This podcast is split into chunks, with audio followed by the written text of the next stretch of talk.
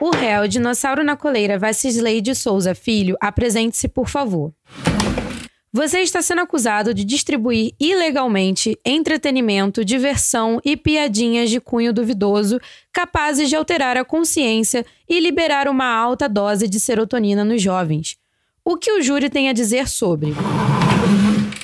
O júri declara que, definitivamente, Dinossauro na Coleira Valcisley de Souza Filho é um perigo para a sociedade e deve ser altamente responsabilizado pelos seus atos. Vossa Excelência, se fazer isso tudo é errado, eu confesso que nunca serei ressocializado. Tem um dinossauro na coleira, velho. Como é que é? Tira o dinossauro da coleira, velho. E para quem chegou agora e não tá entendendo nada, esse é o Dinossauro na Coleira e hoje, meus amigos, viemos trazer o arauto da justiça pro maconheiro médio latino-americano. Estamos aqui nessa bancada hoje com Carolina. Olá, bom dia, boa tarde, boa noite a todos os meus queridos amigos maconheiros. Bem-vindos. Também contamos com a presença de Rafael Jara. Ah, opa, bom dia, boa tarde, boa noite, ouvinte. Hoje, hoje o papo vai ficar pesado, gente. Hoje vai ser, assim, se depender da gente, vai longe agora, hein? Ó, vocês estão prestes a presenciar algo novo, diferente. Pesadíssimo, porque o nosso convidado de hoje é simplesmente um cara que passou a vida inteira trabalhando para te defender, ouvinte, tá? Nosso convidado é André Barros. Salve, salve! É, vai ser um programa sensacional e quero inicialmente mandar para todas e todos um abraço bem apertado. Maravilha! Muito Sensacional. bom. Eu tô muito ansiosa por esse programa, porque vai ser muito diferente de tudo que já rolou aqui no Dinossauro na Colheira. E o melhor, isso aqui é o esquenta pra Marcha da Maconha no Rio de Sim. Janeiro, entendeu? Se você não tá ligado, você aumenta o volume do seu fone de ouvido, entendeu? Você relaxa que você está prestes a descobrir todas as façanhas da justiça brasileira contra e a favor os maconheiros. Sim, exatamente. André, explica pra galera quem é você, pra quem não te conhece. Bom, eu sou advogado criminal, ah, me formei em 1988, é, entrei na Comissão de Direitos Humanos da OAB logo com dois anos de formado, fui da comissão durante 30 anos, ocupei todos os cargos na Comissão de Direitos Humanos da OAB, mas como a, a flor né, é mais cheirosa, as pessoas só me conhecem pela minha luta, que eu tenho muito orgulho, pela descriminalização e legalização da plantação, da distribuição, da compra e da venda para todos os fins da maconha no Brasil e no mundo, inclusive para melhorar essa humanidade que está muito nervosa, né? Tem que ficar mais tranquilona, né? É isso aí. Gente, dá vontade de cortar esse final aí e botar o hino da Ursal atrás, assim. e mandar como bom dia, pra, pra gente se sentir melhor, de saber que Sim. tem alguém defendendo, sabe? Se eu recebo esse áudio no- de bom dia, meu dia tá completo, pô. Não preciso fazer mais nada. Pô, uma vez por semana tem que se lembrar disso, né? É, envolve muita coisa. Imagina, não é pedir muito, gente. Não é pedir muito, sabe? Imagina você poder viver essa vida. Poder comprar, poder vender, poder usar uma planta que existe na natureza. E a gente vai conversar hoje com o André Barros, que tá nessa luta há mais, o quê? 30 anos, né? Então, pô, três décadas, mais do que alguns ouvintes aí é, têm de idade, né? E que ah, pessoas antes da gente estão aí fazendo a luta. E a gente tá podendo fazer esse programa agora por causa do trabalho do advogado André Barros. Isso aí. É importante registrar o seguinte: é, a, a primeira luta que nós tivemos na Marcha da Maconha foi para o direito de poder falar sobre maconha no Brasil, porque a Marcha da Maconha, como todos os movimentos sociais, está garantido pelo inciso 16 do artigo 5 da Constituição e também no estado do Rio de Janeiro pelo artigo 30, se eu não me engano, da Constituição Estadual. E esse inciso diz o seguinte: todos podem reunir-se pacificamente sem armas em locais abertos ao público, independentemente de autorização, desde que não frustrem outra reunião anteriormente convocada para o mesmo local, sendo apenas exigido prévio aviso à autoridade competente. Então a Marcha da Maconha sempre encaminhou, desde que eu entrei nela propriamente, nós sempre encaminhamos ofícios das autoridades, batalhão. Eu, inclusive, fui, fui tive a honra de protocolar pela primeira vez esses ofícios, né? Tomei um chá de cadeira, cheguei lá no batalhão do Leblon, falei, vim, pro, estou aqui para pro, de terno, né? Gravata, na época eu usava sempre a gravata, né? Estou aqui para protocolar um ofício, um ofício. Aí o cara falou, que ofício? O senhor pode dar uma lida aí que o ofício é curto, né? Eu falei, esse é o ofício da Marcha da Maconha. Eu esperei ele ler primeiro, né? Ele ficou estarrecido. Eu falei, esse é o ofício da Marcha da Maconha. Ele parou, não protocolou, subiu lá no, sei lá o que, eu não sei essas patentes, né? Ele, eu sei que ele voltou e disse assim: olha, quem vai falar contigo é o, eu sei, é o mais superior de todos. Ele só recebe autoridades, mas vai te receber. Isso depois uma hora de chá de cadeira. Mas como a gente está sempre tranquilão, chá de cadeira pra gente não tem problema. A gente se, se diverte com qualquer coisa, né? Para pra bota, pensar. bota um livro na bolsa. É, pega um livro, né? Tal. Na época eu não tinha nem. Acho, não, na época eu não sei lá, acho que tinha celular, tinha, sei lá, nem lembro.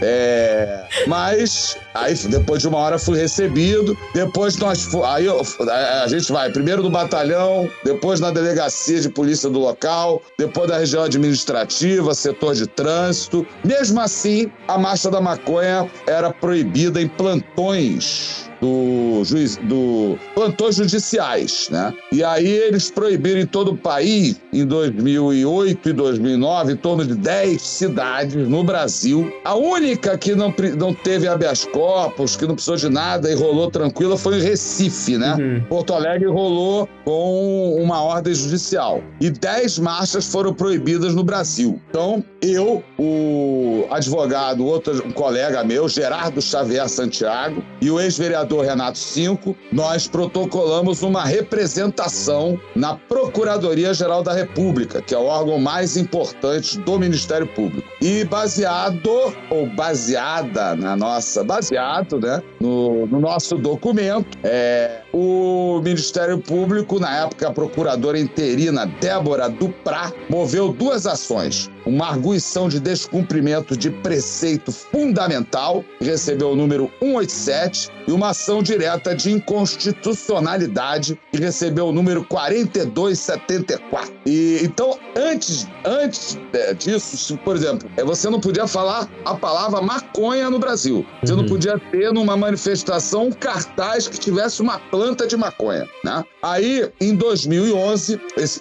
essas duas ações ficaram paradas no Supremo Tribunal Federal e duas e aí em 2011 teve a Marcha da Maconha de São Paulo, onde o pau cantou, né? A porrada rolou o dia inteiro. Inclusive eu cheguei cedo, fui na casa do William do Grow Room, na época ele morava lá, e o William tava com uma faixa preta enorme, né? E com uma lata de tinta branca. Ele falou assim: "André, o que que eu escrevo aí, né?" Falei: "William, bota aí, ó, STF, julgue a nossa causa." Dois pontos a DPF 187, a DI 4274. E ele Caralho. pintou de forma magnífica a faixa, né? Então Caraca. aí nós fomos para a manifestação e eu sempre me posiciono atrás entre a polícia e os manifestantes. E aí quando eu vi, porra, a polícia atacou a manifestação, eu, tô, eu sou acostumado aí, aí a manifestações, né? Desde que nasci, né?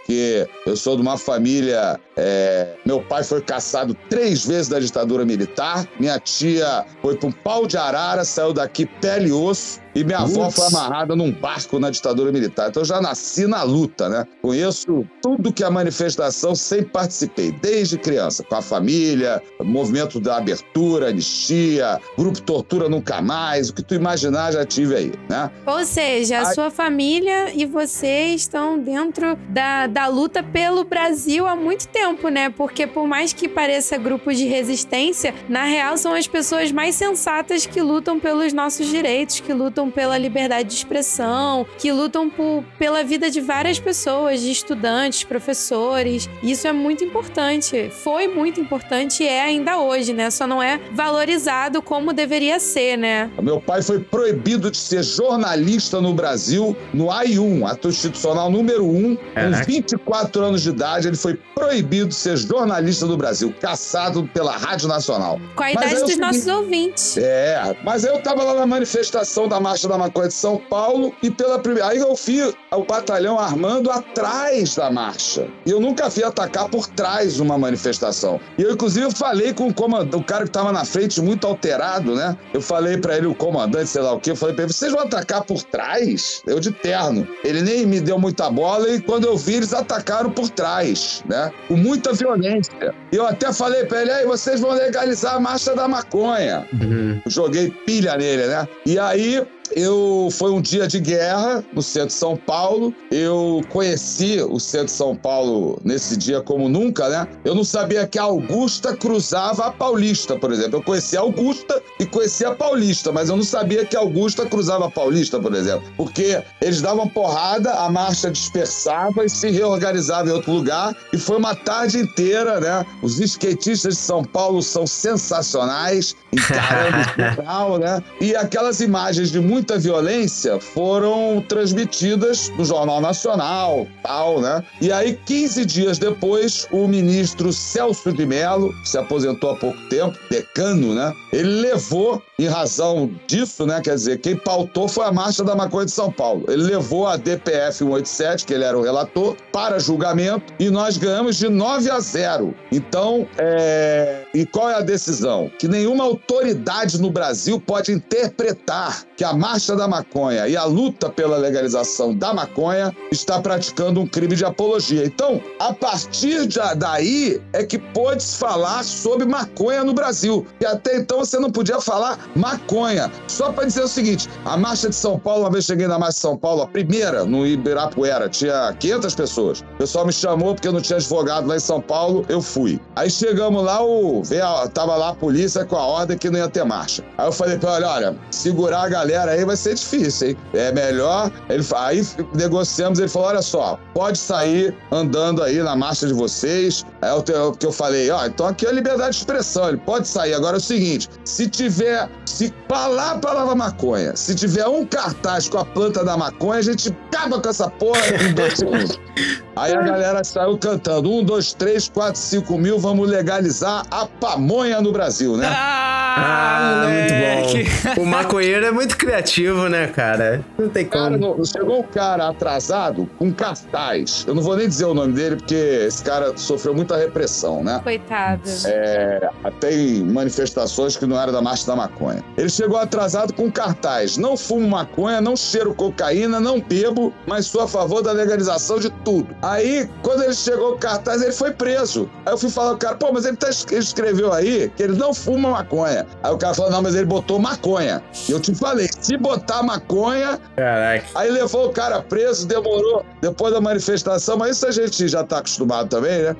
Demorou umas duas horas pra tirar o cara de lá, mas ele saiu pra gente poder tomar uma cerveja, né? É, e dar um, dar um dois, ficar tranquilão, né? Poder rir da situação, né? Porque, infelizmente, foi uma falta de, de cumprimento aí do horário. Então, prestem atenção, não cheguem atrasados no rolê. Sim. Entendeu? Porque isso pode acontecer com você quando você menos esperar. Imagina, você chegou atrasado no rolê e você é preso porque você não sabia que podia, sei lá, ir de roupa com bolinha branca ou Sim. ir com algum brinco diferente. É muito, muita doideira, cara. Se fosse hoje em dia, tinham passado um zap pra ele avisando, né? Iam falar assim, ó, não- esquece a, a placa, palavra. deixa em casa, porque vai Joga dar no ruim pra lixo tu. do metrô. Joga fora, vai dar ruim pra tu, mas não era. Aí tinha que ser pontual, cara. Perdeu a pontualidade, já era. Mas então, até esse momento aí no Brasil, a gente podia ser preso a qualquer momento só falando de maconha, né? Isso até quando? Qual foi o ano? A decisão foi no dia 15 dias da marcha da maconha de São Paulo, que foi é, em junho,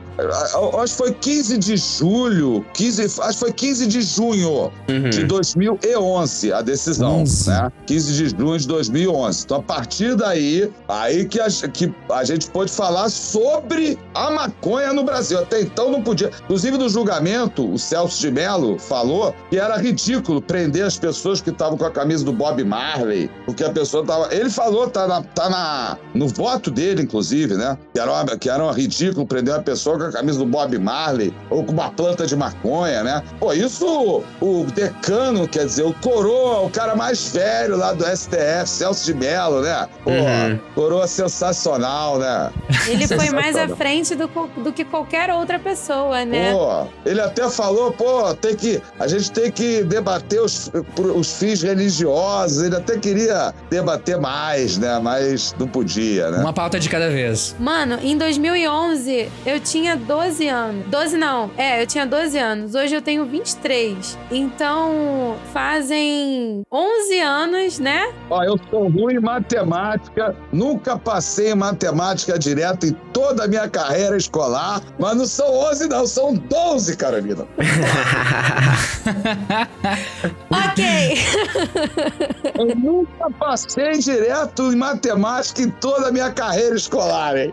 Não, eu reprovei duas vezes em matemática, por isso que eu virei farmacêutico, pô. Não virei. pô, mas farmacêutico também é difícil, hein? Aquelas fórmulas lá, puta. É. Porra, mas fazem 12 anos que a gente pode falar sobre maconha, né? Poder se manifestar e poder fazer esse trabalho na internet, poder se manifestar nas ruas. E mesmo assim a gente ainda sofre tipos de represália, bloqueios Sim. nas plataformas, né? É, por exemplo, a gente tem pessoas que são mandadas embora porque vem alguma coisa no perfil pessoal do, do trabalhador e é julgado. Então, assim, mesmo depois disso tudo, a gente continua na luta, né? E, e é um do, dos pontos que a gente vem falando nas marchas, tanto pelo, pelo fim da guerra às drogas, né? Pelo fim das operações. Então, são muitos assuntos que a Marcha da Maconha traz à tona que a gente precisa parar e refletir, tanto sobre a cannabis medicinal quanto sobre a forma recreativa, social, tudo que é envolvido a maconha no Brasil. É, eu, eu, eu gostaria muito de deixar um, uma mensagem aqui para os ouvintes, porque é um tema recorrente da gente falando com vários convidados que a gente traz aqui sobre o ato de falar, é a expressão. Então, ouvinte, a gente bate nessa tecla toda vez vamos bater de novo aqui. É, foi muito, muita gente se fudeu, cara, pra gente poder falar. E se você tá numa situação hoje em que você tem o privilégio de poder falar e não não sofrer grandes represálias em cima disso, é, isso, isso vai somar. Não é à toa que é, é tão custoso esse direito de poder falar sobre isso, poder falar sobre a maconha, falar sobre a planta. As pessoas eram presas, cara. E não, a gente tá falando de 12 anos atrás, não é muito tempo. Então, assim, é, é, a gente tá aqui gravando um podcast falando sobre maconha, falando sobre tudo isso. Isso é consequência. Olha o que, que o, o, o, o André falou agora. Teve que passar no Jornal Nacional a galera sendo. A, é, tomando porrada pelas costas da polícia, repressão do Estado, gente sendo presa e eles liberando o cara da polícia e tomando uma cerveja depois. Olha o nível de hardcore que a gente tá falando. E a gente só está pedindo de você, ouvinte, que você fale dentro da sua casa. Fala pros seus amigos, para de se esconder. Se você tem condições de não se esconder. Claro que a gente entende a realidade de cada um, dependendo de onde você vive, da casa que você tá, é um risco para você, mas é, é, não tem outro jeito, cara. Você vê o que tem que acontecer para que liberassem a gente falar maconha, a palavra. Olha o tanto de gente que teve que apanhar e ir pra cadeia, né? Então vamos valorizar. É esse outro ponto a gente nunca trouxe. A gente sempre fala de que é importante você falar e somar na conversa, mas olha dessa outra perspectiva agora também, ouvinte. É, custou muito caro esse direito. Custou muito caro para muita gente. Então Sim. fica aí essa última mensagem. Antes de, dessa decisão, a gente aqui no Rio de Janeiro, a gente ganhou o habeas corpus em 2009, 2010 e 2011 veio a decisão, né? Do, do, do... E a gente, já, a gente já ganhou o habeas corpus também. Aí o seguinte, tinha uma galera que toda hora era presa convocando a marcha, né? Tinha uns Hum. caras que eram freguês já da polícia, né? Aí a gente sempre botava como paciente, pa- o habeas corpus é, é para um paciente, é, esse é o termo jurídico, né? A gente sempre botava o Renato 5 extensivo a todas as pessoas que fossem participar da marcha, um salvo-conduto. Aí, como tinha uns caras que toda hora eram presos, um, era, um eu posso falar porque o cara escancara também, que é o Tomazini, né? Aham. Aí a gente fez um habeas corpus em, no 2011, assim, né? E botamos a lei do cinco mais cinco pessoas que sempre se ferravam, né? É, enfrentando. Aí eu cheguei, acho que um também era o Raoni, era uma galera. Aí eu cheguei e, e falei, ó, o negócio é o seguinte, tá aqui o habeas, tá aqui, ó, eu, eu, eu tirei uma cópia. Aí dei pra, sei lá, pros três que estavam lá, ó. Que eu, eu falei, olha, eu tô cansado, eu vou pra casa. Aí eles iam panfletar a marcha, né? Ó, agora vocês panfletam, tá aqui, ó, a cópia do salvo-conduto, entendeu? E eu vou pra casa, tô cansado. Aí cheguei, comprei um, um sorvete com amêndoa, né? Eu parei de tomar esse negócio, que eu comi uma caixa desse negócio na larica, né? Era delicioso. E, e sentei na minha poltrona, né? Maravilha. Aí me liga da polícia. O que que houve, pô? Tomazini em cana. Eu falei, mas tu não mostrou o salvo-conduto, rapaz? Ah, mostrei, mas o cara me levou aqui e tal. Tô aqui na, na delegacia. Falei, puta merda. Aí eu falei com o Gerardo. Gerardo, levaram o Tomazini, tá em cana. Aí o Gerardo, o Gerardo, o Gerardo é mais brabo que eu. O Gerardo foi correndo, né? Aí eu cheguei de- um pouco depois do Gerardo. O Gerardo dava soco no balcão. O Gerardo é advogado, né? Ele Caraca. dava soco no, no balcão. Aí eu falei, pronto, agora o Gerardo vai em cana também. Eu vou ficar aqui atrás, aqui esperando, né? O Gerardo, eu vou prender, o Gerardo queria prender a polícia, né? Vou prender vocês aqui, ó, que vocês estão descumprindo uma ordem judicial, papapá, e dar uma pancada na- no balcão. Aí sei que aí liberaram, liberaram o Tomazini, né? Não, não, não registrou nada. Tô falando isso porque é o seguinte: existem marchas no país, agora, ainda, que são reprimidas. São até proibidas no dia. E digo o seguinte: a medida que cabe para qualquer marcha que for proibida no Brasil é uma reclamação ao Supremo Tribunal Federal. O nome é reclamação, denunciando ao Supremo que a decisão da Corte Suprema do país foi descumprida na cidade tal. Se puder pegar, inclusive sempre que acontece isso, tem que saber vem cá, a ordem é do senhor, é de algum superior, quem é que tá dando a ordem? É o cabo, o sargento ou o general, né? Para saber, e aí cabe uma reclamação contra quem está, é, na realidade, hoje descumprindo né, a Constituição e duas decisões do Supremo Tribunal Federal. E a Constituição que você falou, além do inciso 16,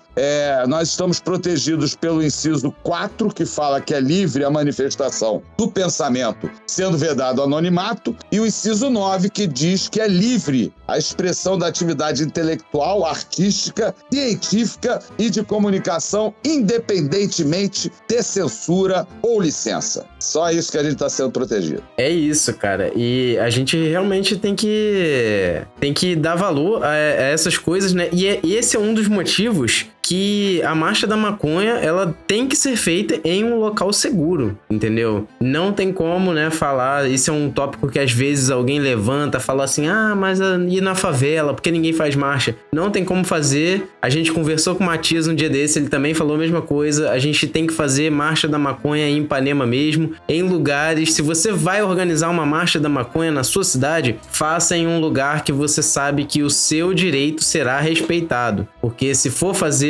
no subúrbio, se for fazer em lugares em que, em que não vai ter ninguém pra te defender, não vai dar certo. Você tem muita chance de se fuder. Vai dizer o seguinte: isso, é, isso aí é verdade, quer dizer, não dá para chegar É. e ser um aventureiro. Porque nós temos a Marcha das Favelas, que ela é organizada por pessoas que são da favela. Sim.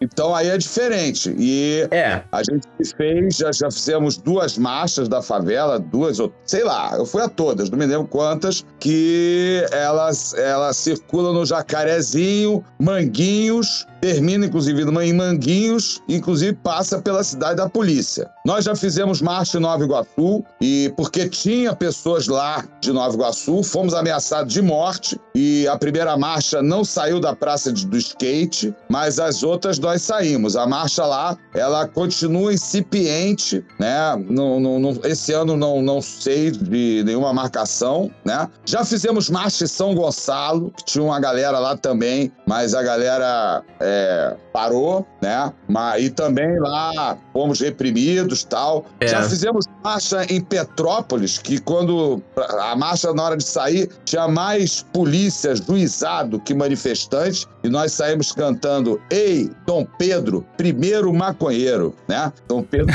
I. Pela avenida de Petrópolis cantando essa parada, né? E já fizemos marcha também em Friburgo, Friburgo mais tranquilo na praça, né? Já fizemos marcha no centro da cidade com muito poucas pessoas. E a primeira marcha do Brasil é em Ipanema. E o fato de ser em Ipanema, que é a Zona Sul, é muitas vezes a Zona Sul. A Ipanema, a praia no Rio de Janeiro é de todo mundo. Não é Sim. propriedade dos moradores de Ipanema. Não, e se você olhar à noite na Beira Solta, ninguém mora na Beira Solta, né? Ninguém mora na Beira Solta. Aquilo é tudo para botar, é que nem botar dinheiro em banco, né? Ninguém mora na Beira Solta. Você passa lá de noite, tá tudo apagado. Então a Marcha da Maconha de Ipanema é a primeira do Brasil e ela é na praia, ué. Na praia a gente fecha a rua, entendeu? A praia é nossa. A praia não é dos moradores de Ipanema, nem de Copacabana. Tem o metrô, né? O metrô tá caro, mas tem o metrô que Caríssimo. vai direto ali na estação do Jardim de Alá, de onde sai e já é apelidada de Jardim de Já, né? Não, e a praia por muito tempo aqui no Rio de Janeiro, só acrescentando, né, foi muito. é, é, teve muito preconceito com a galera da Baixada aqui do subúrbio que ia pra praia. Tem até um documentário, né? Tipo assim, uns vídeos na internet da galera das antigas falando que os pobres Sim. estavam poluindo a praia, que a praia ficava horrível. Então, isso também é um ato de manifestação política, né? De que todo mundo pode participar. É, por mais que no seu bairro, às vezes, não seja seguro por conta de policial, ou por causa de milícia, ou por causa de qualquer outra coisa, na praia, naquele, lu- naquele lugar, você vai ter a segurança de manifestar, né? De ter ali a sua opinião e, e, e o lugar é de todo mundo. Então, é reivindicar um espaço, né? Um espaço público. É isso aí. A praia é nossa. A praia é nossa. Na, nos próximos assuntos eu também vou querer falar sobre o, o slogan Maconha é Nossa também, que eu acho muito interessante esse assunto também. Mas antes da gente falar de futuro, a gente falou agora, a gente falou bastante sobre um pouquinho da história da luta, da- dessa conquista da liberdade de expressão, um pouquinho da história da Marcha da Maconha. Eu queria, eh, antes da gente começar, eu quero muito também falar sobre projetos, o que, é um projeto de legalização, falar sobre a Maconha Nossa, mas eu, queria ir um pouquinho pro passado, pro seu histórico e o histórico da sua família de luta, porque você deu uma pincelada pra gente, né? Eu queria que você contasse um pouquinho pra gente o que, qual que é esse histórico mesmo de luta que corre aí no seu sangue, é, que, que tá sendo passado de geração pra geração. Você consegue dar uma, uma palhinha a mais, assim, pra gente? Conhecer um pouquinho mais do passado? Rapidamente, a minha família toda é socialista, né? Nós lutamos pelo socialismo e o meu pai, meu pai foi caçado em três atos institucionais. A minha tia, irmã da minha mãe, minha mãe é a única viva, Ana Lúcia, minha mãe é psicanalista, né? A minha tia, irmã da minha mãe, tia Verinha, ela também era socialista, só que ela escolheu a luta armada para contra a ditadura militar. Ela era mais nova que meu pai. O meu pai era contra a luta armada, mas meu pai era socialista também. E a minha tia, eu tenho muito orgulho de ser sobrinho da Vera Silvia, tia Verinha, e a minha tia, ela me levou no levantamento do sequestro do embaixador americano em 1969. Ela tinha 21 anos, eu tinha 3 anos. Você visitou lá? É, a minha mãe e meu pai não sabiam, não sabiam, só que eu era o sobrinho único, né? E minha tia Caraca. fingiu que era minha babá, me levou na porta da casa da, da embaixada americana, do embaixador, onde ficava o embaixador, Ah. a confiança dos seguranças seguranças do embaixador e ela, eles colocaram ela no dia seguinte dentro da casa. E Caraca. ela levantou tudo, fez todo o levantamento, todas as placas, todos os carros, horário, tudo. E a minha tia foi a única mulher que participou da ação armada do sequestro do embaixador Charles Elbrick para libertar companheiras e companheiros que estavam sendo torturados nas masmorras da ditadura militar. Inclusive saiu agora um áudio, né, do é, até é, falaram é superior tribunal militar. É, mas a minha tia é isso. Quer dizer, eu tenho muito orgulho.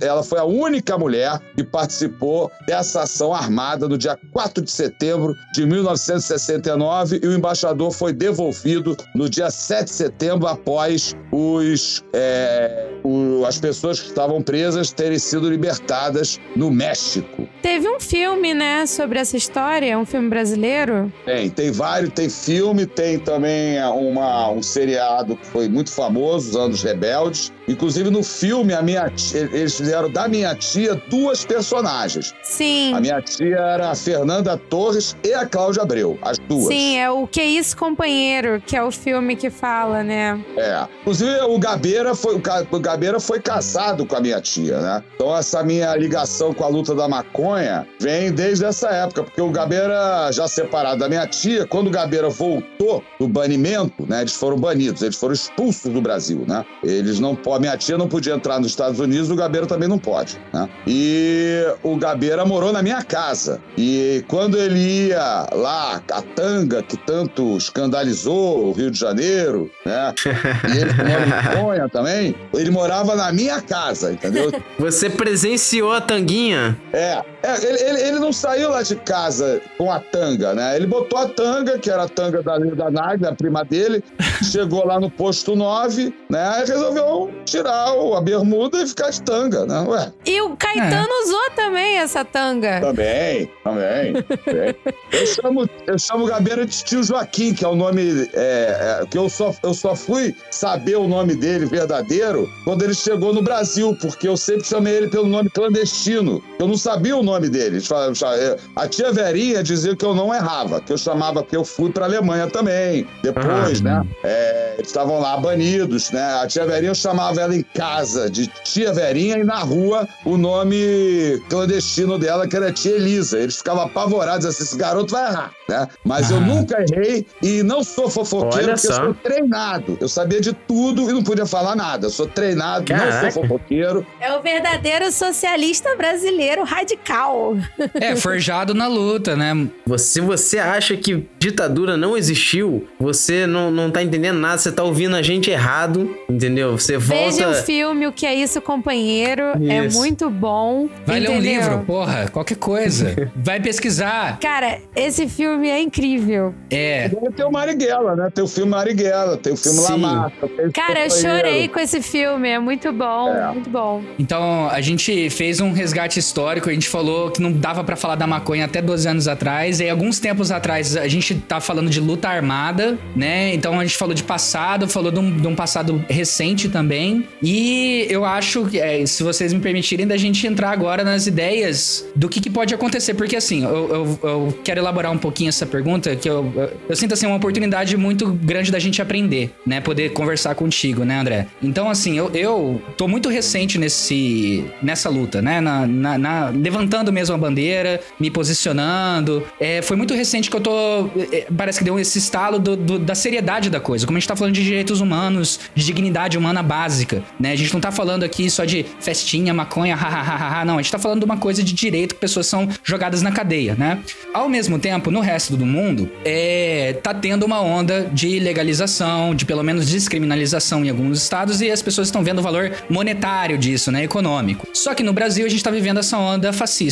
Então, assim, pode ser. O cenário que a gente tem hoje, que eu observo, eu, eu quero jogar para ver se você observa dessa mesma forma, né? É, a, a, gente no Brasil, a gente tá muito longe, parece, dessa discussão mesmo da legalização, principalmente pelo governo vigente que tem, né? Essa, esse caráter fascista. É, é, enfim, essa onda fascista que a gente tá vivendo. É, mas ao mesmo tempo parece que uma coisa nova que tem uma pressão internacional do mercado canábico, porque agora as pessoas viram que não, não é só aí uma commodity, que tem, é, é uma planta que dá para ser usada em vários aspectos e que tá deixando de ser um bicho-papão que os Estados Unidos pregou desde lá de trás. Agora os próprios Estados Unidos estão começando a legalizar tudo isso. Então pode ser que no futuro venha ter aí uma, uma pressão internacional em termos de legalização, porque vai ser o, o normal, né? Só que aí que tá. A gente tá num país é, que não não tá aprendendo isso e pode ter essa discussão né, de uma pressão internacional de mercado para poder entrar. O que que, qual que é a sua visão, André, em relação a o que, que não pode faltar nesse processo de legalização caso essa pressão acabe chegando aqui mesmo? Então, assim, a gente sabe que existem vários modelos de legalização e tem uma,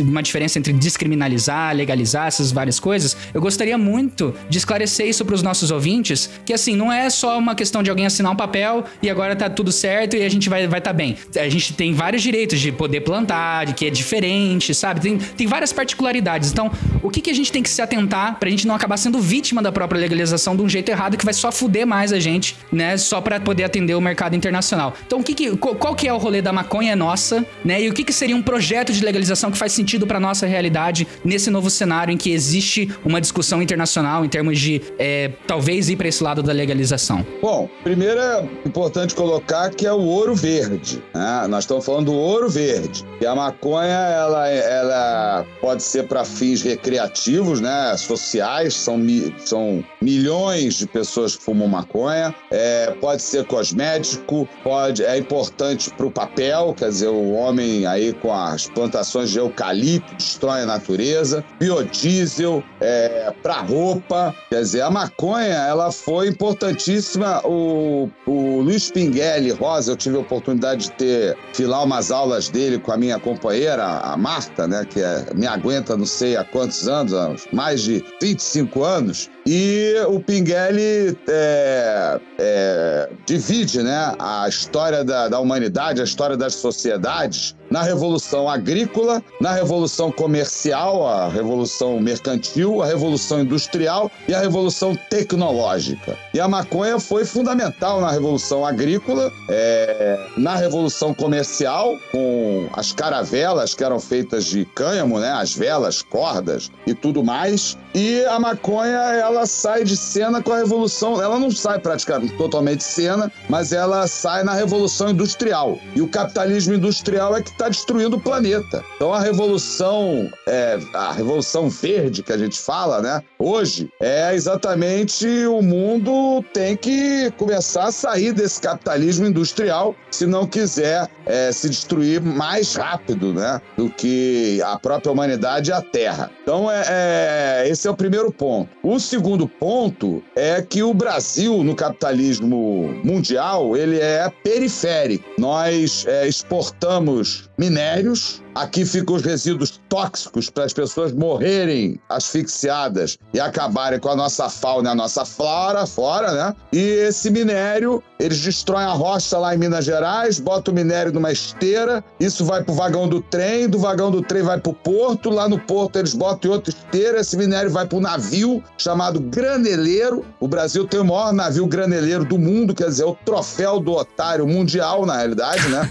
o capitalismo brasileiro é o troféu do capitalismo otário mundial. Aí manda o minério lá para os Estados Unidos, para a Índia, para a China, não sei o quê, e depois nós importamos placa de aço. Então, é a mesma coisa, se a gente ficar assistindo isso aí, é a mesma coisa que vai acontecer com a maconha. Eles vão plantar maconha no Brasil, nós brasileiros vamos ser proibidos de plantar maconha no Brasil, eles vão exportar maconha ou vão até produzir aqui dentro, empresas transnacionais, e ou então exportar. Lá fora eles fazem óleo, cosmético, suplemento alimentar, que chama é, remédio, né? E nós vamos importar isso aí, como está acontecendo agora. Você vai na farmácia, você compra Mevatil, um remédio feito no Reino Unido, onde tem THC e CBD, e ele é vendido a R$ 2.700 nas farmácias brasileiras. Já tem remédio americano vendido a R$ 2.000 nas farmácias brasileiras, e é isso que é, é, o, os Estados Unidos, quer dizer, eles proíbe a maconha no mundo inteiro. Eles estão legalizando, né? O Canadá já está vendendo em bolsa de valores, empresas de maconha em bolsa de valores. Quer dizer, eles estão já se adiantando no mercado, né? E eles é que influenciam no Brasil a ilegalidade. Quer dizer, a ilegalidade, a ilegalidade no Brasil é para beneficiar indústrias transnacionais que já estão aqui dentro vendendo maconha. Já estão aqui dentro vendendo maconha. Então, quer dizer, isso tudo tudo, quer dizer, se beneficiar. A nossa ilegalidade é para beneficiar é, o ouro verde que está sendo produzido nos Estados Unidos, no Canadá, no Reino Unido, Israel, né? E uhum. a gente aqui com a proibição, a gente está beneficiando eles. É um dumping, é, é, na verdade é um dumping usando a lei, usando a ilegalidade, né? E é isso, assim, na realidade é o seguinte, não vai acontecer, já está vendendo maconha no Brasil, na farmácia, a R$ 2.700. É isso que já está acontecendo. Um projeto colonial mesmo, né? A maconha ela já está legalizada, só que legalizada só para ricos, né? Só para quem tem acesso. Tem mais uma coisa que é o seguinte, tem mais uma coisa que é o seguinte, por exemplo, você pode assim, teoricamente até, uma empresa se instala no pode se instalar no Brasil hoje, decisão da Anvisa, é, produzir o seu remédio no Brasil, desde que a matéria-prima não seja produzida no Brasil. Quer Exatamente. Dizer, eles importam um concentrado lá de fora para fazer aqui, produzir aqui, vender aqui dentro. E nós no Brasil não podemos sequer plantar a maconha, que seria matéria-prima para esses é, medicamentos, remédios, suplementos alimentares, como queiram dizer. Então veja só a situação, quer dizer, nós no Brasil não podemos, pode vender aqui, desde que a matéria-prima não seja brasileira. Por isso que a maconha é nossa, né? É aí que começa essa patifaria que rola aí, né? Porque, por exemplo, a Prate Dona Duzi, né, teve a cara de pau de tentar patentear o canabidiol. Então o cara, ele simplesmente ele pega a, a, a, a parada que já existe, que tá na natureza ali, e ele isola, né, dilui no óleo de milho e fala assim: "Não, eu vou patentear isso aqui, tá de boa, né? Tá beleza". Lógico que caiu, né, um ano depois, caiu essa essa patente, mas mesmo assim uma patente absurda e uma coisa absurda dessa durar um ano ainda, cara, é. não tem como. E não só isso, mas o Brasil, assim como vários países da América do Sul, tem o clima perfeito para o plantio da cannabis. E já acontece de forma ilegal, entendeu? Então, assim, é, realmente é você beneficiar o, o, o mercado estrangeiro e você diminuir o potencial do país de se tornar uma potência econômica. Porque imagina o Mercosul tendo países como o Uruguai e o Brasil juntos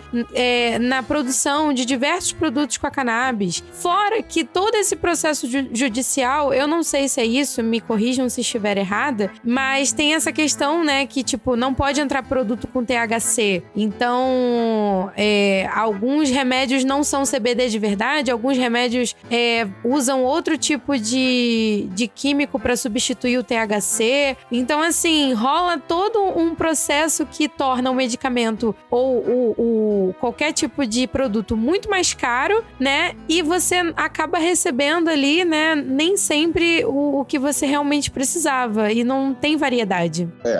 E, Carol, você falou certíssimo, mas só que é importante esclarecer o seguinte: o, governo, o Bolsonaro e o governo dizem que são contra a maconha. A Prate Dona Duzi é uma empresa do Paraná que tem como garoto propaganda o Osmar Terra, que a gente Nossa. apelida de Osmar Trevas, né? Sim. E foi ele que disse que nem mil brasileiros iriam morrer de Covid. Esse médico disse isso, né? Mais de 650 mil. E ele é o garoto propaganda da Prate Dona Duzi. Então, a estratégia deles era a seguinte: o INPI é o Instituto Nacional de Propriedade Industrial, ele é vinculado ao Ministério da Economia, é uma autarquia do Ministério da Economia. E aí, de forma assim, a jato, né? Já que eles gostam de falar de lava-jato, né?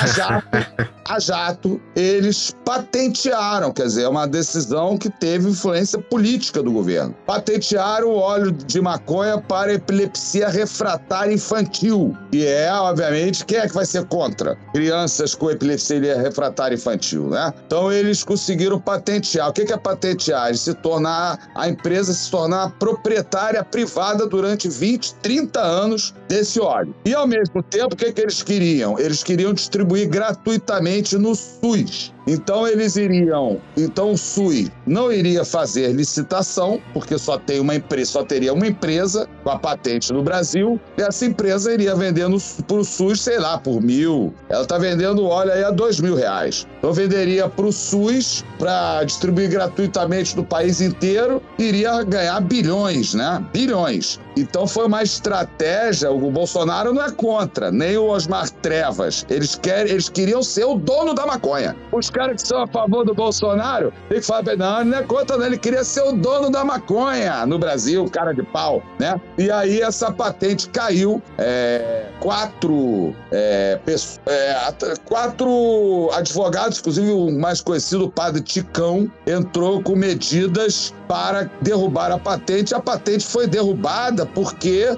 é um óleo é, feito de forma trivial. Não inventaram nada, né? É igual patentear o chá de boldo. É a mesma coisa. É.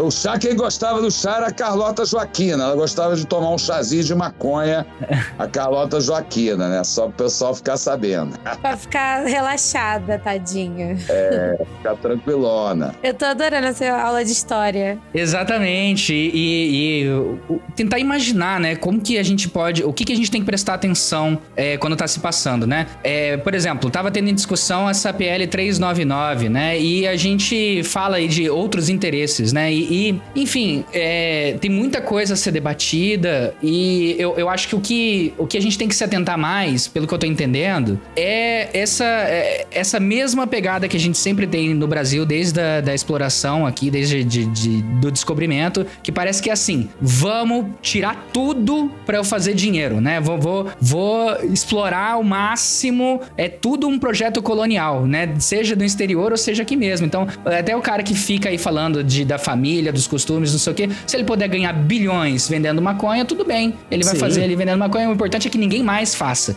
né? O importante é que seja ele só e apenas. Então, eu, eu acho que é importante o ouvinte ter essa visão também, né? Quando a gente tá falando de maconha, a gente tá falando de um lado político muito específico, porque se for pro outro lado, pode ser bem pior. É, um, é muito específico, cara, porque é, é um lado político que envolve muita mentira. E é mentira descarada, assim. Uma mentira que a gente tem que sempre denunciar é a mentira de que existe o combate ao tráfico de drogas. Primeiro. Né? As, e as pessoas repetem, as pessoas acham que tem Já começa aí. Inclusive, moradores das favelas acreditam nisso. Sim. E isso é fácil demonstrar que não existe. Por quê? Porque a lei de drogas, a lei 11343 de 2006, ela tem ali um tripé de crimes, né? O primeiro é o consumir, portar para uso próprio, ou plantar pequena quantidade para uso próprio. Está no artigo 28. Para essa conduta não existe mais a pena de prisão. Só existe para o negro e para o pobre, porque existe um parágrafo nesse artigo que diz o seguinte: para determinar se a substância é para consumo pessoal, o juiz, a, o juiz levará em consideração a natureza e a quantidade das drogas, mas não existe nenhuma jurisprudência dizendo qual é a quantidade, ao local e onde se desenvolveu a ação e as circunstâncias sociais e pessoais. Um artigo racista, preconceituoso, que prende jovens negros e pobres no artigo 33, que é o vender, ou então fornecer ainda que gratuitamente. Pena 5 a 15 anos de reclusão. Agora, nós temos o artigo 36, que é financiar e custear o tráfico de drogas, que é o crime do milionário. Toda, todo produto, quando a gente fala de mercado, o pessoal acha mercado uma coisa, tem a, o, o, genérico do mercado, né, o mercado como um todo, mas na realidade uhum. cada produto tem um mercado. Né? O leite uhum. tem um mercado, a cerveja tem um mercado, o açúcar, o café e a maconha. Né? Então todo mercado tem aquele que financia. É o banco, o doleiro, né? Sempre assim, digo até de forma oficial, sempre tem alguém que financia. E a maconha também tem. São milionários e bilionários. Nós estamos falando, nós estamos falando de um mercadinho, não. A gente não está falando de uma vendinha, não. A gente está falando de um mercado de toneladas toneladas. E nesse artigo 36, que é a maior pena da lei de drogas, 8 a 20 anos, você não encontra um inquérito policial, um processo criminal, nada, porque é o crime praticado pelo milionário. Então, se eles realmente quisessem combater o tráfico de drogas, eles até começariam no crime mais grave da lei de drogas, que é o 36, o financiar e custear. Só que esse você não encontra um processo ou inquérito. Eles só vão no varejo e favela, porque tu tem o varejo da classe média, a classe média, esse papo de que a classe média vai, a classe média é, da Zona Sul, né? Vai, financia comprando maconha na favela é cascata. A classe média não vai na favela. Ele Não vai liga mesmo. pro drug, pro drug dealer, entrega É, na casa é, dele. Tem também, mas tem vendedor de classe média, na realidade. Tem vendedor de classe média que vende peso. 25, 50, 100 gramas, cara de classe média. Porra, a gente, eu conheço um montão, né? E vendia no colégio de padre que eu estudei. Vendia no colégio de padre que eu estudei, né? Então tudo isso a classe média vende também. Sim. Compra e vende. E na favela, os ma- maior número de compradores na favela são os pobres. Ué, o pobre também consome maconha, também consome cerveja, também consome cigarro, também consome açúcar, também consome café. Inclusive, o pobre é o que mais consome, né? O, o imposto que sustenta o Estado é o imposto sobre circulação de mercadoria. Quem sustenta o Estado são os pobres, né? Porque são eles que mais consomem e pagam mais impostos, né? Então, é, esse negócio de combater, dizer que está combatendo o tráfico de drogas do varejo da favela, isso é mentira. Não há combate ao tráfico de drogas algum. E se quisessem, começariam dos milionários. E não vão. Aí o pessoal, ah, então vamos agora prender os milionários. Não vai prender o milionário, Não vai. porque o sistema penal é para estar a serviço dos ricos, para reprimir os pobres, para que e foi esse sistema que ajudou a construir essa sociedade racista, extremamente desigual brasileira e que mantém a desigualdade reprimindo só os pobres, né? E os ricos ficando com aqueles bilhões, né? É, seria, o Brasil seria a mesma coisa o seguinte: é, tu tem lá um armazém cheio de arroz, né? Aí tem um cara que é o dono do armazém e milhões lá fora é, sem comer um grão de arroz, morrendo de fome. É isso, né? Para fazer isso, tem muita polícia, muita forças armadas, porque senão o pessoal já tinha invadido, já tinha, né? Já tinha. O pessoal gosta aí do paredão, né? O paredão é sensacional. Que ouvir paredão, né? Então, esses é que iriam pro paredão, né? Os milionários milionários, né? Sim. É, eu- inclusive também, outra mentira, um ponto muito importante que volta nessa, nessa história do Osmar Terra é que o próprio Osmar Terra, ele mentia descaradamente, dizendo que maconha causava dependência, que ma- maconha causava overdose. É um cara que tem perícia técnica do assunto, porque é um cara que é médico, entendeu? Ele não tem o direito de dizer que ele não sabe, ele não tem o direito de dizer que ele é ignorante.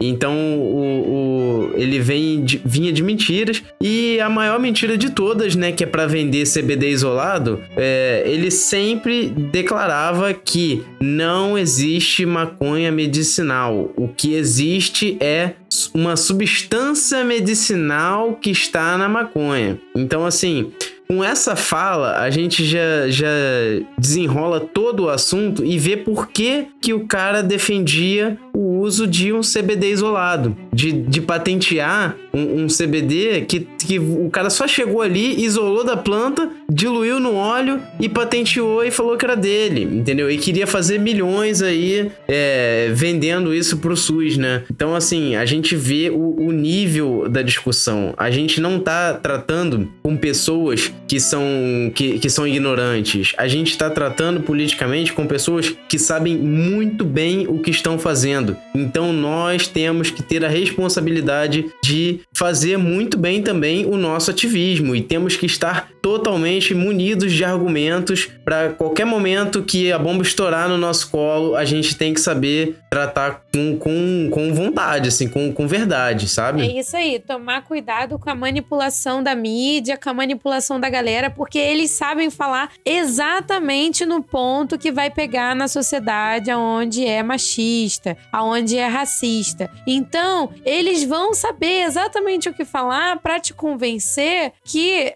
aquela, aquela mentira é certa. Isso que é fake news, galera. Fazendo aqui um glossário, né? Então, assim, tomem muito cuidado. Se vocês não estão entendendo é, alguma lei, alguma coisa, tipo assim, se vocês não estão entendendo o que está acontecendo, ativem os seus alertas nos seus navegadores, no seu celular, as notícias que estão acontecendo. Se alguma coisa você não entendeu de lei, pergunte em alguma página que você segue, pergunta aqui no prensado, pergunta pro André, entendeu? Manda pra galera que tá falando sobre o assunto, porque com certeza a galera vai te ajudar, eu vou te ajudar, entendeu? O Jonatas vai te ajudar. E mantenha-se informado, porque maconheiro tem que fazer esse trabalho também, tem que ser ativista, tem que botar a cabeça para pensar, entendeu? Então, assim, é tá o tempo todo alerta, igual no tempo da ditadura. Tô, tem que estar todo mundo alerta, já dizia Gal Costa, entendeu? Eu sugiro, eu sugiro o maconheiro fazer duas coisas coisas.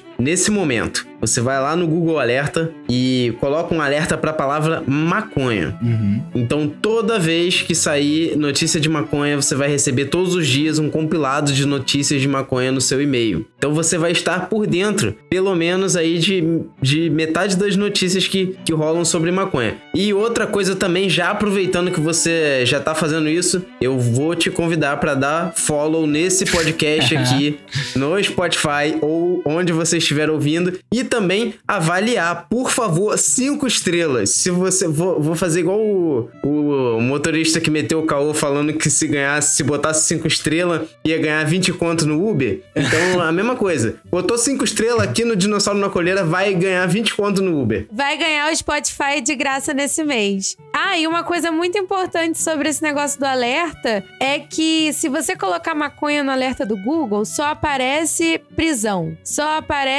notícia de prisão. Se você botar cannabis, só aparece notícia boa, só aparece Só remédio, entendeu? Criança. Então, assim, você já vê o preconceito aí, na, na parte Coloca da manchete, entendeu? Então, assim, alerte o- os dois, as notícias dos dois, pra você não perder nada. E não deixe de comentar realmente, né? Avaliar o nosso programa em todas as plataformas aí. Porque estamos muito felizes de continuar a fazer esse programa aqui.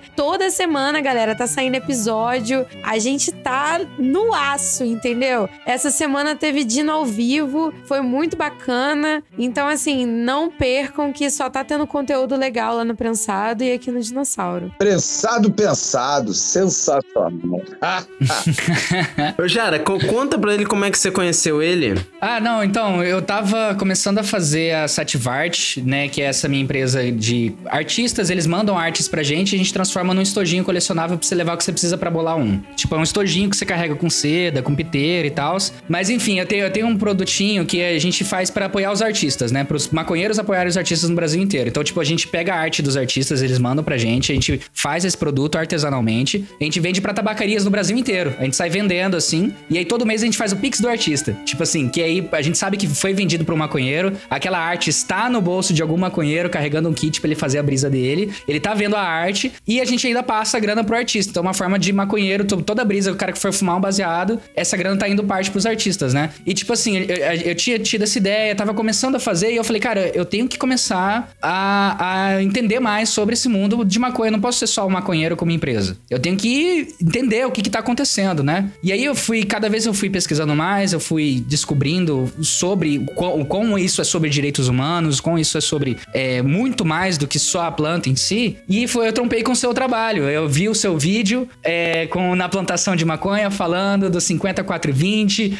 É um abraço bem apertado, aperto verde. Cara, cara, que porra é essa? E eu fui lá, fui no Instagram, advogado André Barros, comecei a assistir as lives, sabe? A- a- e, você discutindo sobre história, discutindo sobre todas essas questões que a gente já falou aqui no, no, no podcast, né? E aí, no final de cada live, você via os comentários da galera e dava um tchauzinho pra todo mundo, né? E uma dessas lives, tipo assim, eu sempre tava entrando e eu entrava pelo perfil da minha empresa, porque é de lá que eu tava assistindo e eu tava me preparando pra sair do armário ainda como maconheiro, né? Sair da sauna. Então, tipo, tudo eu tava fazendo pelo perfil da minha empresa, depois, só agora que eu tô falando mais abertamente, colocando meu nome mesmo, Rafael Jara, maconheiro, empreendedor, professor e tal. Muito dessa força eu peguei vendo as suas lives, e uma dessas lives, aí que você me estragou. porque você tava dando tchauzinho no final. E eu falei, ah, ó, muito obrigado, André Barros. Pô, se eu estivesse no Rio, eu votava em você, não sei o quê. Aí você falou assim, é, apareceu, né? Ó, oh, Sativarte. Pô, legal, não sei o que. Você falou, Sativarte? Maneiro, hein? Pô, ficou um slogan assim, Sativarte, maneiro. Eu já mandei pra minha sócia, falou, não, ó, ouve isso aqui, ouve isso aqui. Sativarte, maneiro, tá ali na live. Porra, mano. É, é, guardei esse, essa faixinha de vídeo, assim. Um dia, um dia eu quero usar, assim. Pô, André Pode... Barros falando, Sativarte. aqui no Aí, liberou. Ah, cara. Caiu a patente. Caiu a patente. Vou, vou mandar pra você escolher um, vou te mandar de presente, tá bom? Você escolhe a arte que você quiser. É, vai ser uma honra poder entregar. Lá na Isso, boa. Presentinho aí. Se quiser gravar o, o, o, o, gravar outro aí, a gente grava agora, já tá gravando. Tativarte, maneiro, hein? ah, muito Ao obrigado. Vivo. Ao vivaço. Nossa, eu tô muito feliz, eu tô muito feliz. Eu queria dar esse depoimento pessoal também para você, viu, André? É, a sua, é, às vezes a gente pode ficar desanimado, não sei, você tá na luta há tanto tempo, né? Eu acho que é importante a gente falar quando a gente é impactado por, por alguém que incentiva. Hoje eu sou insuportável, mano. Eu sou militante insuportável, que fico falando de maconha. Toda vez que alguém fala alguma coisa, já faço cara feia mesmo e vou lá falar porque eu tô vendo que é sério, mano. As pessoas estão sendo presas, as pessoas são jogadas na cadeia, as pessoas são mortas. E eu tenho privilégio, eu tenho vários privilégios que eu posso usar para poder fazer isso. Eu, eu identifiquei, assim, muito com o seu trabalho. É, me deu esse pontapé inicial aí para ser o chato. Então, muito obrigado por isso, viu, André? Sensacional. Mas, assim, é sempre, é sempre bom registrar, quando a gente fala de maconha, que o primeiro lugar do mundo a criminalizar a maconha foi a cidade do Rio de Janeiro, que foi a maior população negra escravizada do mundo, foi na cidade do Rio de Janeiro. Então, o, os negros fumavam maconha na cidade, os boticários vendiam maconha e, em 1830, a lei de posturas do município no parágrafo do Rio de Janeiro, no parágrafo 7 criou a primeira lei que criminaliza a maconha. Na realidade, criminalizava né, o escravo, que eram os negros. Né? Os índios foram escravizados no Brasil também, mas em 1830 não, só os negros que eram escravos do Brasil. Então a lei, ela dizia o seguinte: o dono do boticário, branco, né, homem livre, que vendia a maconha, a partir de 1830, a partir dessa lei, ele passou a sofrer uma pena de multa. Multa. O escravo que comprasse, que usasse o pito do pango, que o pango era como se chamava, uma das formas de chamar a maconha, e o pito do pango era como os negros fumavam a maconha, né? É, em cuias de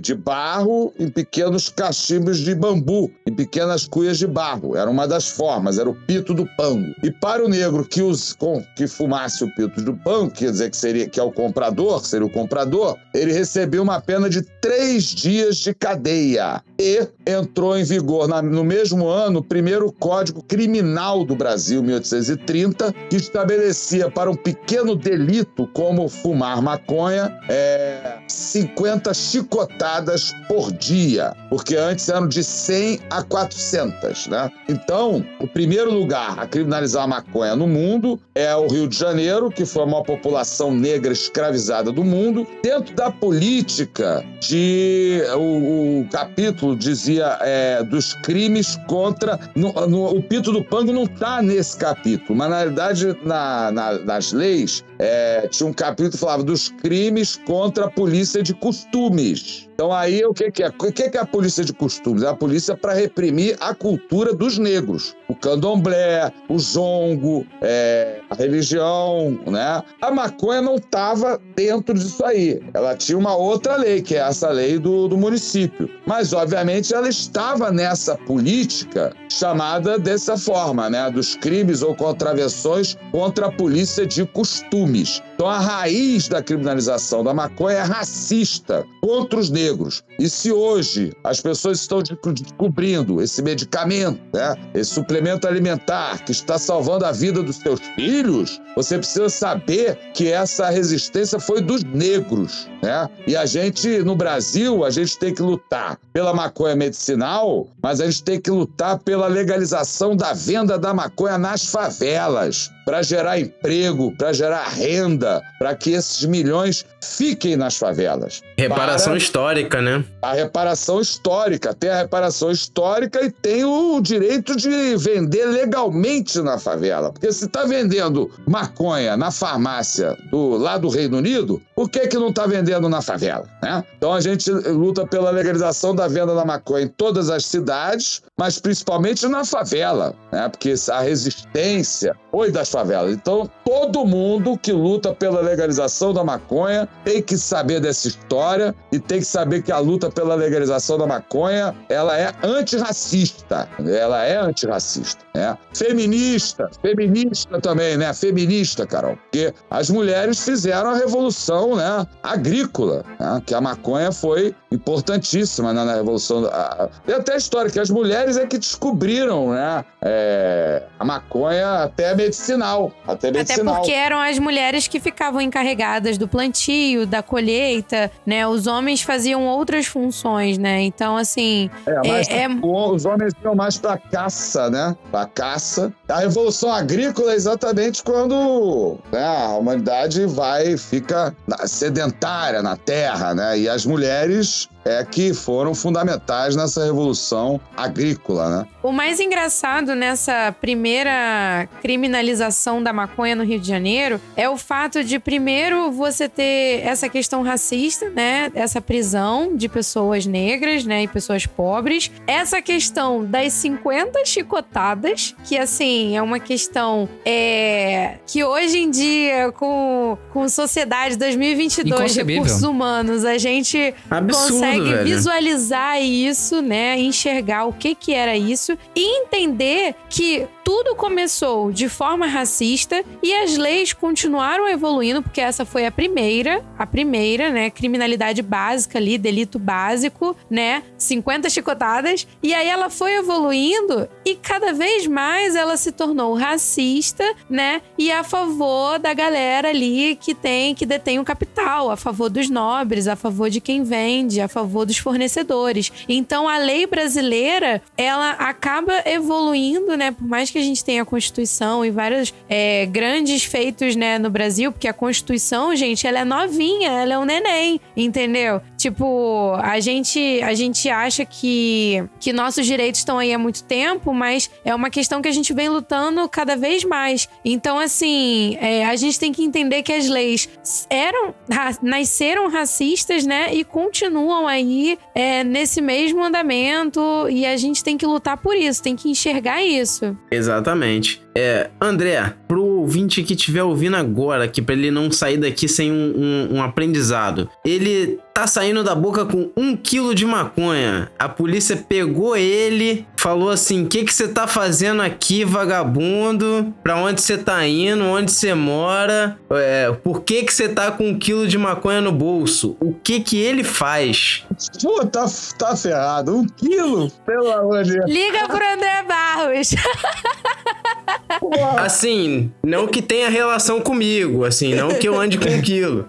Ó, eu nem, eu nem vou dizer assim qual é a banda. Eu já defendi uma vez é, dois caras de uma banda conhecida que eles tinham um quilo de maconha. Eu nunca tinha visto um quilo a vácuo. Era um quilo a vácuo, parecia um negócio de café, entendeu? Tudo bem, é, uma, é- é tipo uma manufatura, mas é uma coisa meio industrial ali. Caraca, meu irmão, um quilo de maconha. E aí, meu amigo, pra tirar. Porque na realidade aquele quilo era pra todo mundo fumar. Era uma banda, né? Todo mundo Ah, fumando sim. maconha. E aí, mas pegaram dois caras só que estavam na hora do apartamento, né?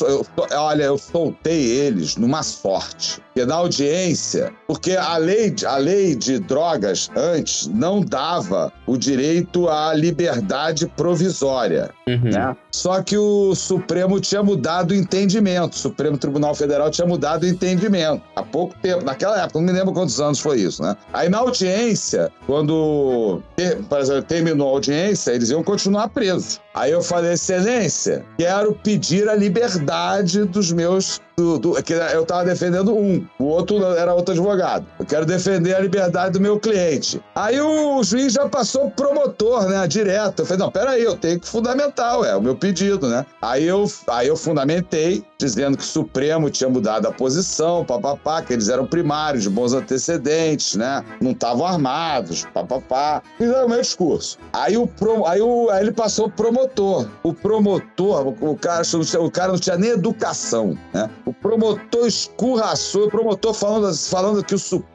Tribunal Federal era o Supremo de frango, que o Supremo escurraçou o Supremo e olhando. E aí eu fiquei olhando pra cara do juiz, dizendo assim, porra, esse, esse promotor aí é. Ele não tem nem educação, né? Porque no direito o cara pode discordar. O data vênia é pra, senão sairia porrada, né, no julgamento, né? Data vênia, Vossa Excelência está equivocado, né? Você tem que fundamentar na lei, né? Nos fundamentos. E o cara escurraçando o Supremo Tribunal Federal. E eu olhando pra cara do juiz, tipo esse promotor aí não tá bem, não, né?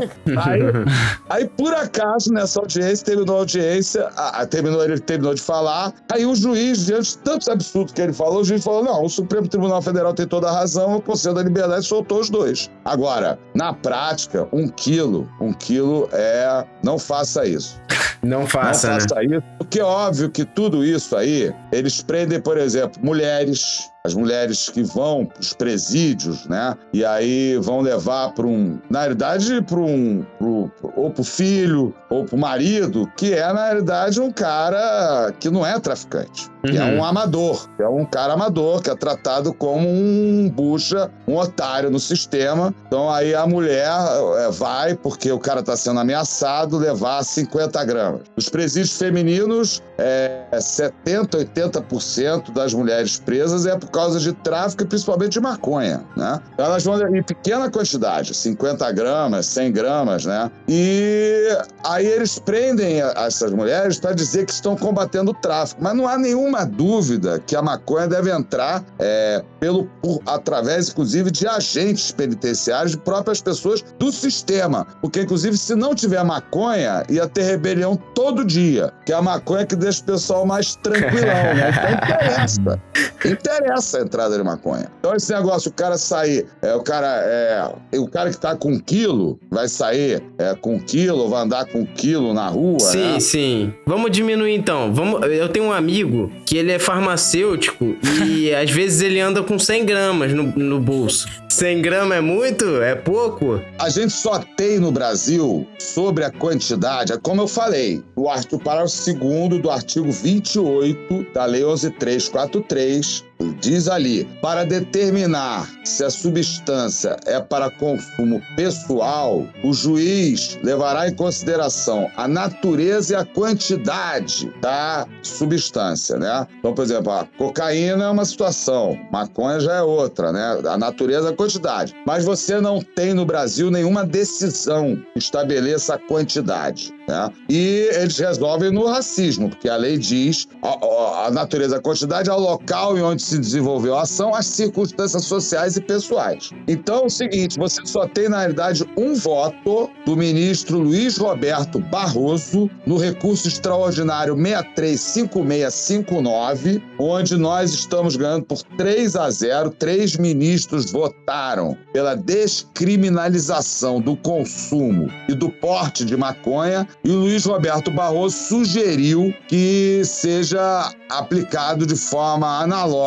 por analogia a lei de Portugal, que eu, se eu não me engano são 40 gramas de maconha e, isso eu tenho certeza, seis plantas fêmeas. Então, a rigor, esse é um voto que é- seria o único patamar. Então, essa questão da quantidade, eu já vi pessoas saírem com 100 gramas, né? Eu já tirei pessoas, como falei, já tirei pessoa, pessoa com um quilo, né? É, mas isso é raríssimas às vezes. Eu, vou, nem vou falar, eu- eu- só, porque eu até procuro, quando tem um caso, eu procuro os advogados, esses advogados de de ricão, né? Pra ver os casos deles, né? Os casos dele. Aí tinha um, eu não vou dizer, não é, ó, vou logo dizer, não é o presidente da OAB do Rio, não.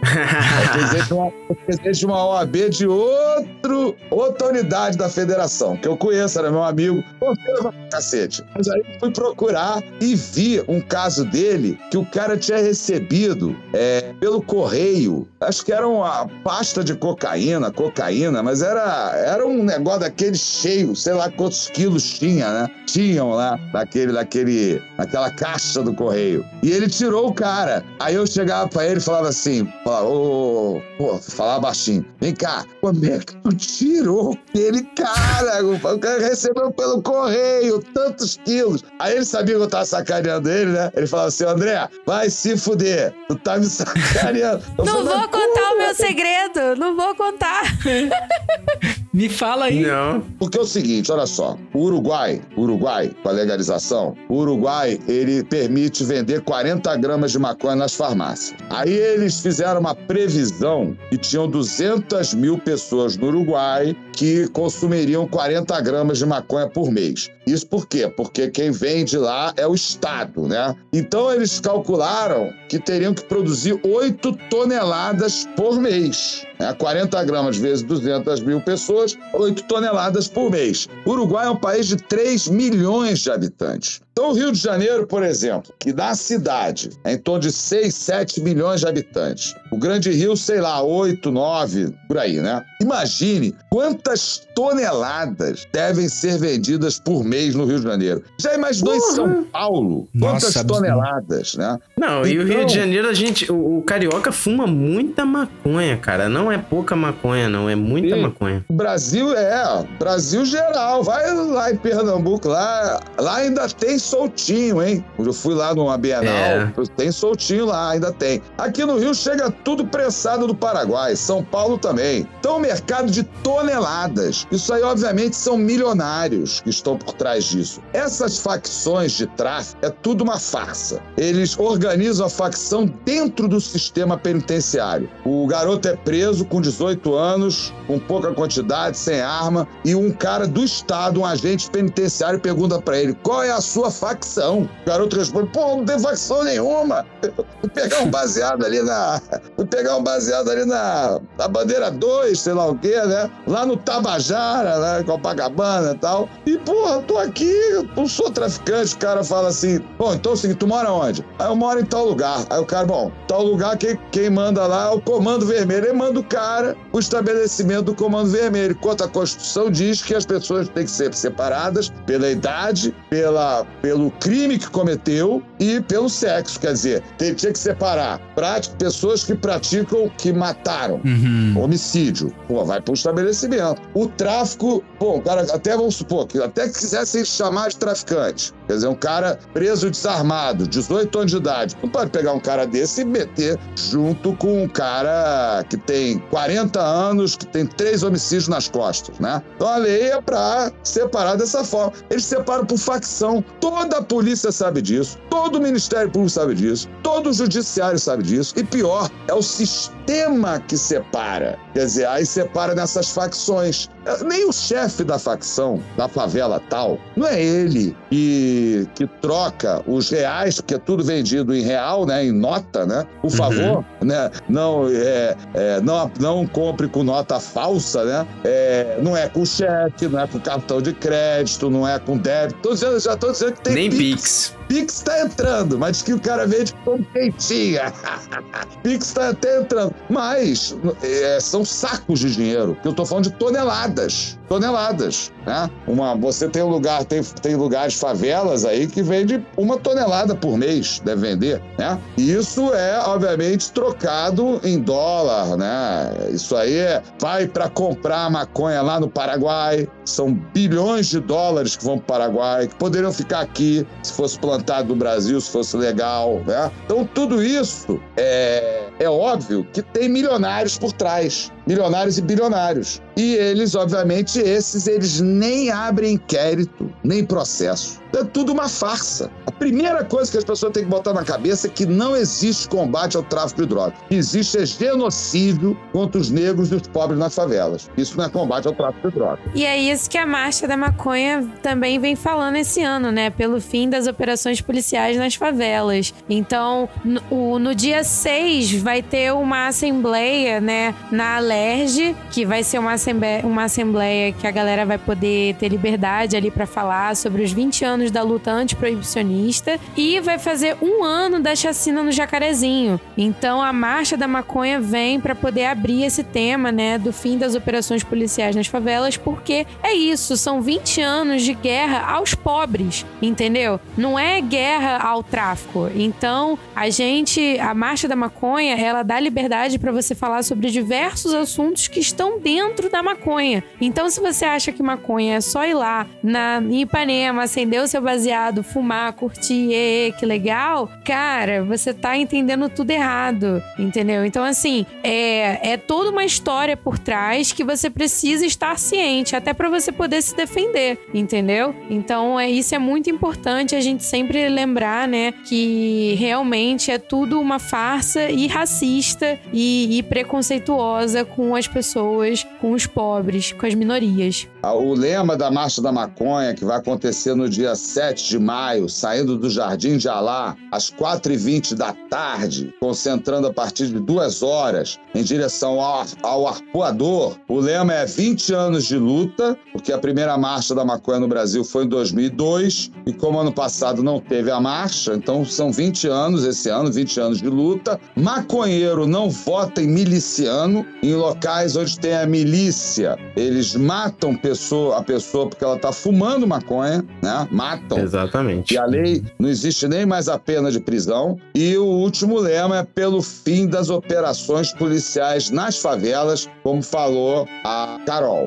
Então, é, são esses os lemas que estão aí na camisa da Carolina, inclusive, e que é, a marcha vende. A, sua, a camisa da marcha está aí vendendo em vários locais da cidade, né? Locais conhecidos da maconha, né? O, também, né? O Ganjá, Jacaré Azul sempre vende também, não sei se tá lá. É só você mandar mensagem no Instagram lá da marcha. É, você consegue comprar pelo Instagram, você consegue comprar pelo site, tá bem facinho. E aí você recebe as informações da onde você retirar, né? A galera tá se organizando aí. É, isso aí. É isso, estamos aí convocando todos mais uma vez, aproveitando. Se você não é do Rio de Janeiro, você procure a data da sua marcha lá, que no, no, no, perfil, existe um perfil que é meio universal, né? Que é o Marcha da Maconha lá, que você, que, que tem a divulgação das outras marchas também. Então, assim, você vai ver em vários perfis a divulgação da data da marcha. Então, acha da sua cidade. Se você não tem Marcha da Maconha na sua cidade, você faça. Jonatas, é o seguinte, é, a Marcha da Maconha de São Paulo, eu gosto de divulgar porque ela é considerada a terceira maior do mundo hoje em dia, né? Hum. Marcha da Maconha de São Paulo, a última que eu fui antes da pandemia, tinham 100 mil pessoas. Então a Marcha da Maconha de São Paulo é uma marcha que ficou meio marcha nacional, hum. passou do Rio de Janeiro, né? Quando uhum. eles começaram, eles tinham 500 pessoas, a gente já tinha uma marcha com 5 mil, né? Eles passaram a gente e a Marcha da Maconha de São Paulo é no dia 11 de junho. Hum. E é muito maneiro, eu sempre vou, entendeu? A Marcha Maconha de São Paulo é muito maneira. A de Belo Horizonte também já passou do Rio, a Belo Horizonte tá imensa. E aí eu tô falando isso pra jogar uma pilha nos cariocas, né? A primeira, a gente era a primeira e a maior. Agora já estamos em terceiro lugar, né? É isso aí, competitividade. Cara, eu adorei esse programa, foi muito bom. Nossa, muito legal. Gostei bastante. E Nossa, vai sair muitíssimo. antes da marcha. Então, vamos, vamos se encontrar todo mundo lá. Vem falar com a gente. Eu e o Jonatas, a gente vai estar tá lá. Cariocas. O André também vai estar tá lá. A galera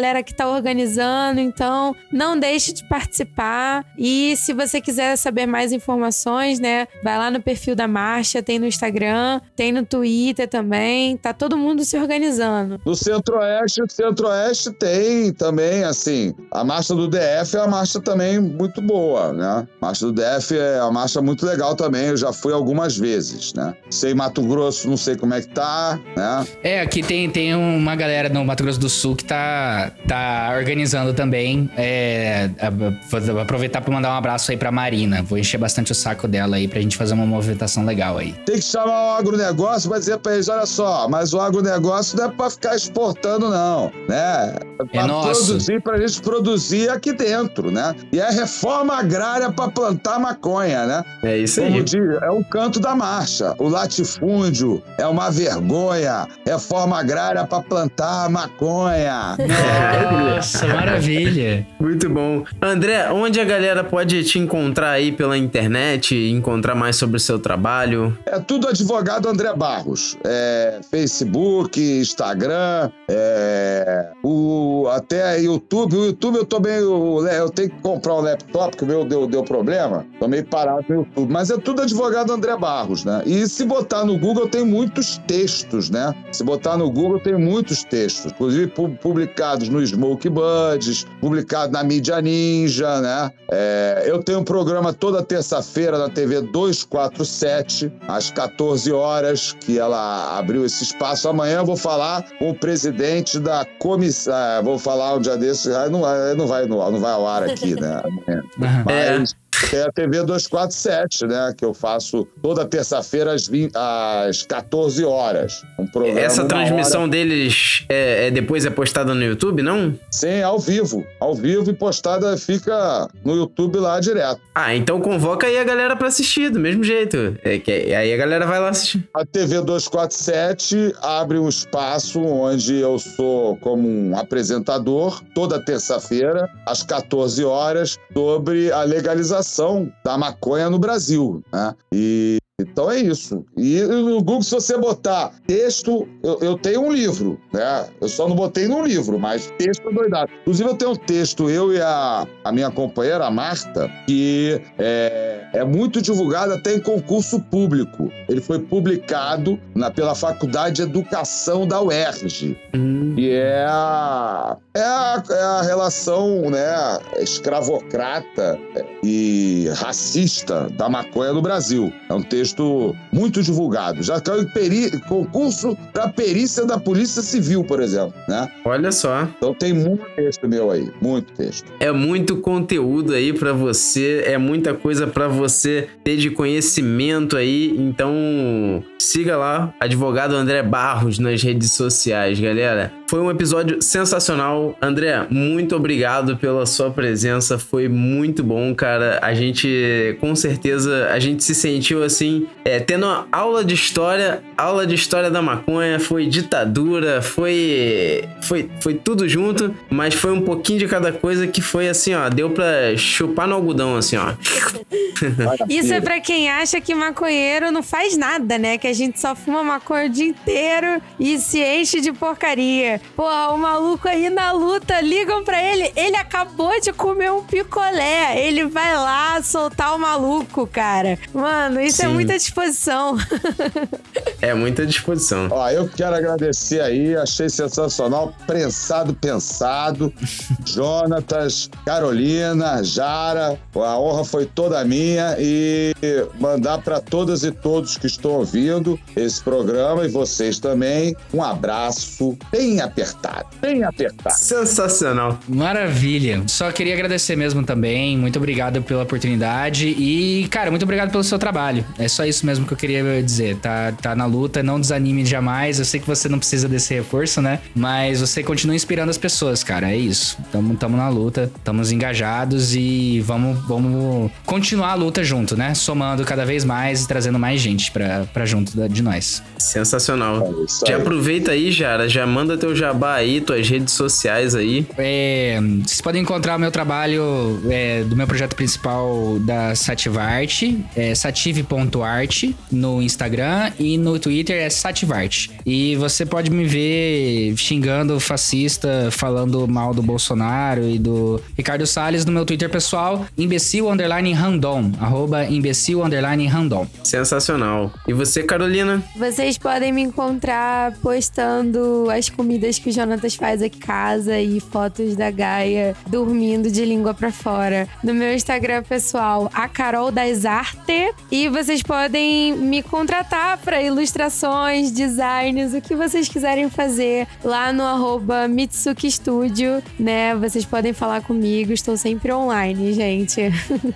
e eu tô no Instagram ou no Twitter como o arroba farmacanábico, galera. Então, qualquer dúvida que vocês tenham, tanto de cannabis medicinal, tratamento, acesso a tratamento, muita gente tem dúvida de acesso e eu é sempre um prazer para mim é, tirar essas dúvidas. Então, qualquer coisa pode me mandar lá que eu vou te responder, galera. E além disso, você, você pode encontrar a gente, né, no arroba prensado pensado, onde você encontra conteúdo de redução de danos e educação sobre drogas, né? A gente tira suas dúvidas, faz o mesmo processo aí, né, de ajudar você a encontrar é, aquela resposta que você precisa. E aqui no Dinossauro, né, o arroba dinossauro na coleira no Instagram e Dino na coleira no Twitter, aonde a gente posta meme, aonde a gente posta é, vídeos engraçados e ao mesmo tempo fala, né, um pouco sobre as coisas que estão acontecendo no podcast e no mundo da cannabis aí no Brasil e tal. É muito bacana, gente. Segue lá e não deixem de avaliar a gente no Spotify. Não esqueçam.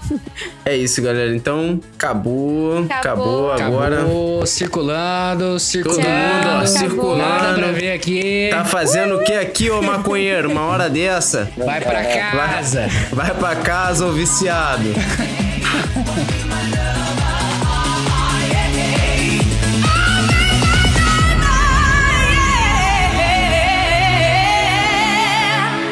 Ficha técnica do episódio. Este episódio teve arte de Carolina Rezende, roteiro de Jonatas e Rafael Jara, direção de Jonatas Reis e edição de Heitor Paduan.